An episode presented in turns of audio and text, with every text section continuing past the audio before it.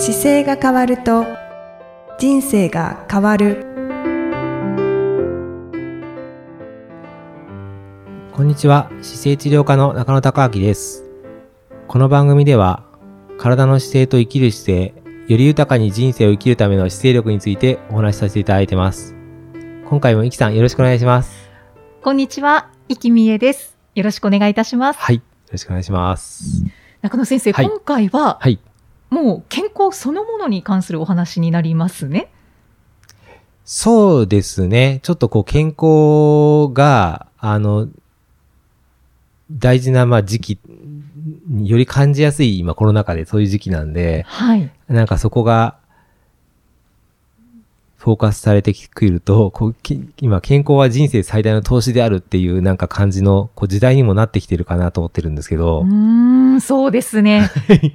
いや、本当に、あの、はい健康にフォーカスしてる人がはい。すごく増えたと思います。そうですよね。はい。あのー都心でも、こう今、いわゆるスポーツジムでも、トレーナーもそうですけど、パーソナルトレーニングをする方が増えたり。あのーヨガっていうよりは、なん、なんでしょうね、24時間の、こう、運動をする場所が増えて、おそこに行きたくなってる方たちが増えてる感じがすごく、実感としては感じますね。まあ、皆さん、そう、運動したくなったというよりは、まあ、免疫力を上げたいんですよね、きっとね。そうですね。はい。そうですね。はい。で、やっぱりこう免疫力って、あのー体が健康でないと上がらないので、まあ、はい健康にすることそのものが免疫力を上げることなんですけどね。はい。はいそうですよね。そうなんです。そんな中でこの、あの、アインシュタインがね、すごい言葉をおっしゃってるのがあってですね、はい。まあ、人類最大の発明とおっしゃった言葉があるんですけど、はい。いご存知ですか？アインシュタインが残した言葉ですか？そう、アインシュタインが、まあ、宇宙で最もこう、偉大な力っていうことをおっしゃいながら、実はこう、人類史上最大の発明じゃないかっていうことがあって、あの、有名なアインシュタインって相対性理論というものを伝えているんですけど、それ、それ以上にすごいとそれ以上に、はい それじゃないんですね。はいそれじゃなくて、それ以上にすごいって言われたことがあって、はい。わかりません。これ、あの、福利っていうことを発見したのが、アインシュタインがすごくか、すごいっておっしゃってることなんですけど、福利って、福利厚生の福利ではないですよね。そうです。福利じゃなくて、こう、積み上がってきて、2倍どんどん上がっ。4倍とかていくっていう。はい、はい。で、福利の法則っていうのでいくの、いくとですね、まあちょっとお金の話になると、あの、72の法則っていうのがあって、はい。72っていう数字が、あのー例えば、利回りって聞いたことあります？利回り、話はい、はい。利回りが、例えば、10%だとすると、はい。72を10で割ると7.2とっていうのが出るんですけど、7.2、はいそう、。7.2年経つと倍になるんですよ。倍になるための数字なんですよ。おー。だから、あの、例えば、利回りが6%って言われているものがあると、はい6%、72を6で割ると12年じゃないですか。はい、はい。12なんで、12年で倍、例えば100万円だったら200万円になってるんですよ。うーん。そ、れが利回りなんですけど、その72っていうので割っていくと、その倍になる期間が見えるんですよね。で、もともとは、じゃあ100万円が、じゃあ翌年106万円になりました。それをもう一回106万円から運用するっていう形で積み上げていく形が、福利っていう形なんですけど、うんうん、はい、はい。それが、あのーまあ、健康に関しては、間違いなくこの福利が大きいんですよね。うーん。去年やったことの上積みで今年またさらに動けることができてっていうふうに考えていくと、はい。な健康そのものが非常にこう福利が効いてるなというふうに思って、確かにそうですね。本当ですね、はいそうやって考えたことなかったですけど。そうなんです。それで、あのーまあ、投資の世界だと、利回りが高い商品にはリスクが伴うので、はい。あの、利回りがすっごいいいですよっていうものに関しては必ず元本を失う可能性があるというリスクがついてもあるんですけど、うんこの健康に関しては、あの、元本を失う可能性というのはなくてですね、あの、常に福利が効き続けていくし、高い利回りを、に回して頑張ると、その翌年さらにそれから面白いことができるという形で、はい。なんか僕自分で、あの、自分のここの間マラソンの歴史をちょっと考えてみたときに、はい。39歳からこうちょっと運動し始めたなというのがあって、うんで、初めは、あの、中野くんこうフルマラソンぐらいやれた方がいいんじゃないのってい誘ってくれた、まあ、石田さん、石田純さんのおかげなんですけども、今日も手帳横にこうありますけど、あ、本当だ。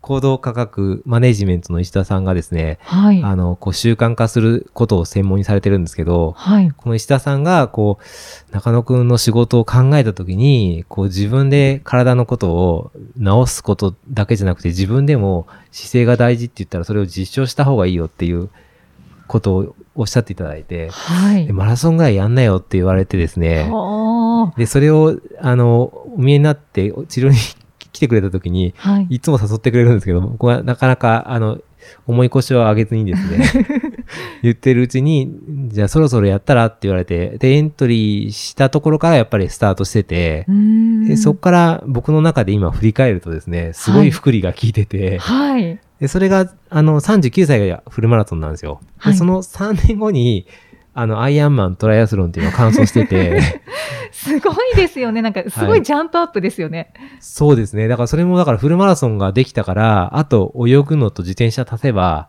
トライアスロンだからって言われて、あ、それも言われたんですそうです。ね。言われて、そうですねって言って、で、見たらまあ4キロ、4キロ、3.8キロ泳がなきゃいけなくて、180キロ自転車乗るっていうのがついてきたんですよね。フルマラソンに。はい。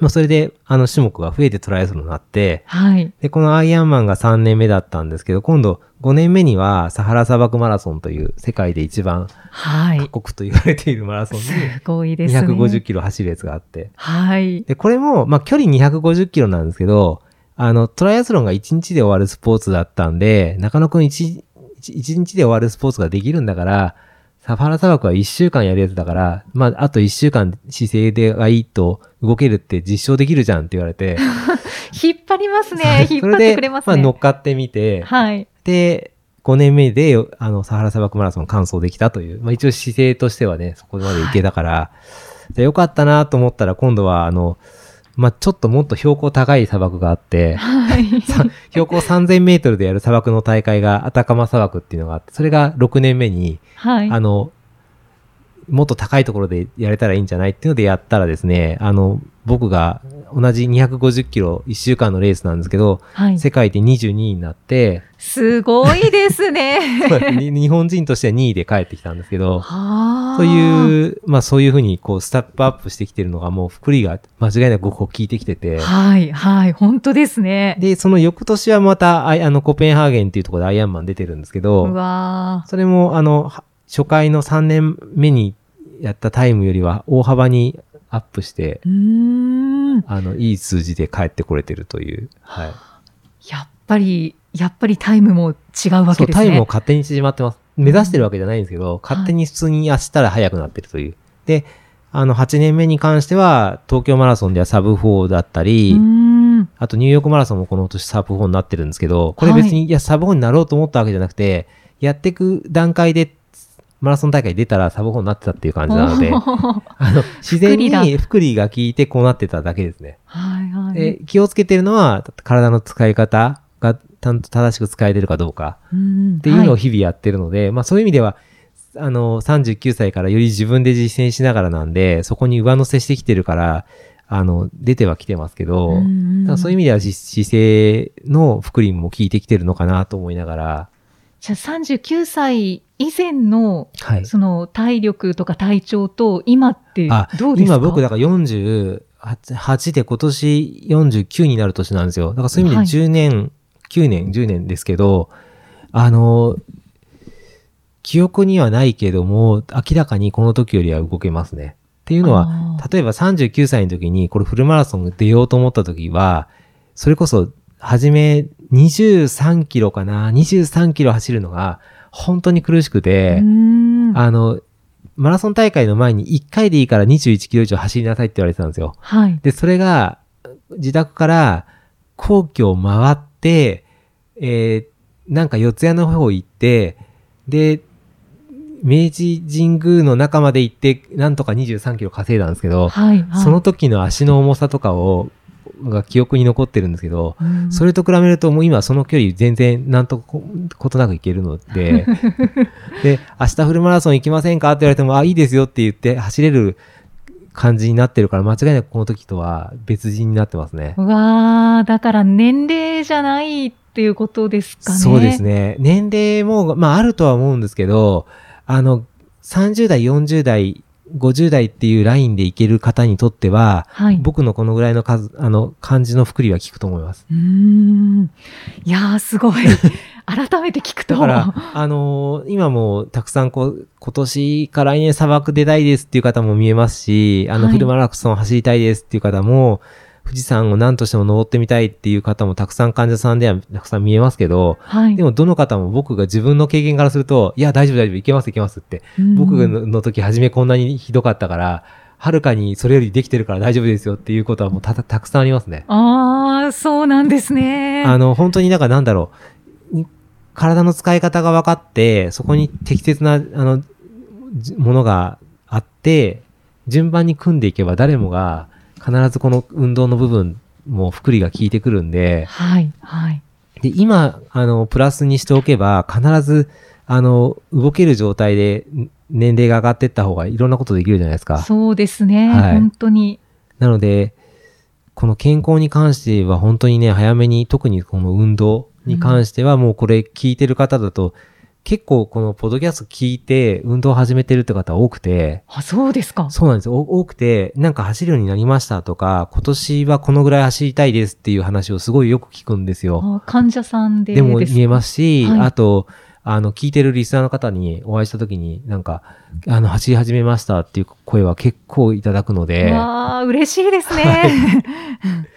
だから、同じ僕の47とか48の年だと、もうそれこそ、あのー今、お見えになったかつての患者さんのカルテとかよく見直すんですけど、はいもう肩が痛いとか、あの、手が痺れてきてますとか、階段上がると息が辛いですとか、膝に痛みがあるからなんか、走ることはとてもできませんみたいな方はたくさんいるので、それはちゃんとある程度直してから、使い方がうまくいって次動けるステップに積み上がっていくと、はい。あの、マラソンができるところまでは、誰もがもともとできる能力を持ってると思うんで、うんうんうん。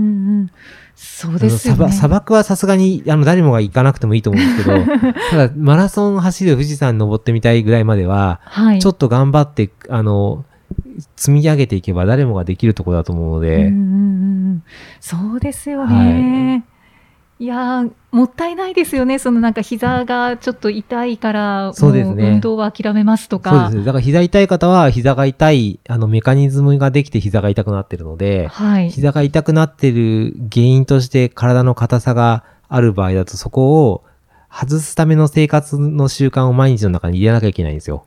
で、それを、をちょっと入れていくことと使い方が見えてくると、あ、硬くなってた原因がいいろいろあることが分かってくるんで、はいで、。それを順番に外していければ、必ず、例えば前屈がつかない人も前屈つくようになりますうし、あの、斜めに角度がついたところ立つのが大変な方でも、その柔軟性が必要なことが分かって、積み上げれば必ずつい、登ってつけるようになってくるんで、はい。はい。でそうしないと、あの、動ける時間が随分短くなっちゃうんですよね。あと、年齢が上がると、あの、怪我だらけになってくるんですよ。その、うん直さずに動き続けちゃうと。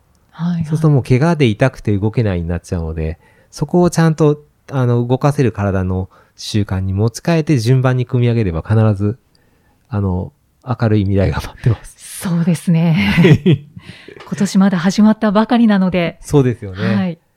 なんか今年からってこう決めてもそ、いういかまず、もしれないですね。そうですね。まず、だから、走るって、僕ちょっと今走るの話が出たんですが、走るの前に歩けることがあできてくると、歩くと走るを組み合わせていくだけで、走り続けられるようになってくるので、うんまず歩く、今全くやってない方がもし初めてこれ聞いて、運動何からしようと思ったらもう迷わず歩くことからですね。うーん、はい。で、背伸びをして、体まっすぐと整えて、で、足を平行に整えながら歩くっていうところからスタートしてもらうと、はい。まずそこから戻せるのができるので、で、歩ける方は必ず走れるようになるので、うん歩けない状況まで来てるとちょっとさすがに問題点がたくさんあるから、そうですちょっとね。どこまでいけるかは一人一人の年齢によっても変わっちゃうんですけど、はい。普通に歩いて生活ができる範囲であれば、その先にすぐ走るがもう待ってますから、はい。なんか自分のことも思い出しました。そういえば足を平行にしてとそうか、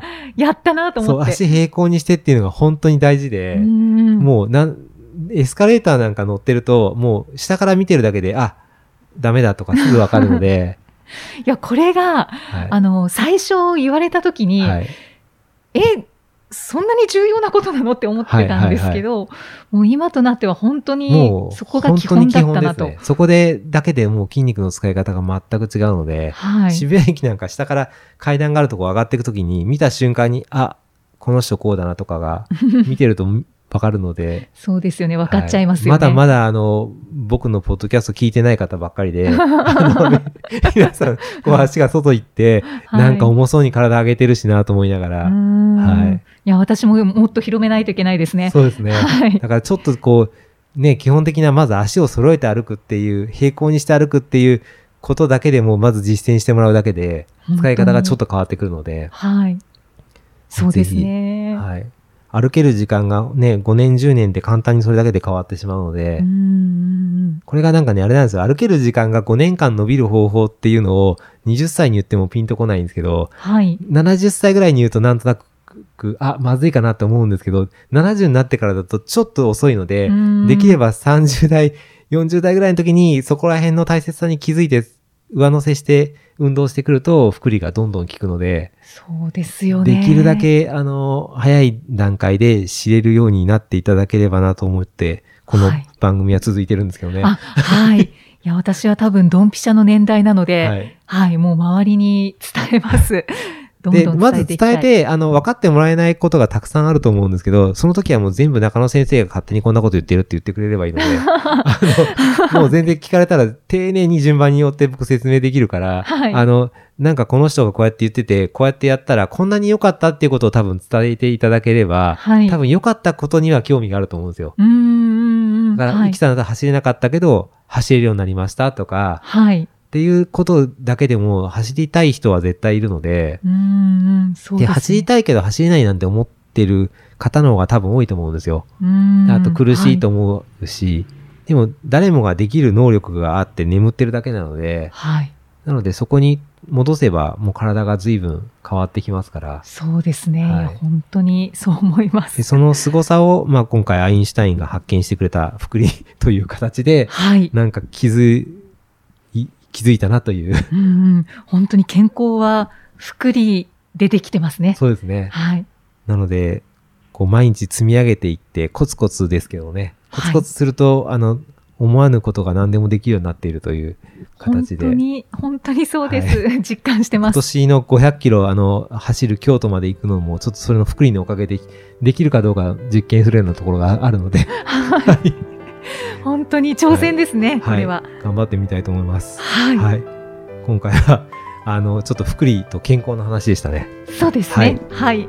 ありがとうございます。次回もイキさんとお送りしていきたいと思います。次回もよろしくお願いします。よろしくお願いいたします。ありがとうございました。この番組では姿勢や体についてのご質問、そしてご感想をお待ちしております。ご質問とともに年齢、体重、身長、性別をご記入の上、中野生態東京青山のホームページにありますお問い合わせフォームからお送りください。体を見直す時間は人生を見直す時間である姿勢治療科の中野孝明でした。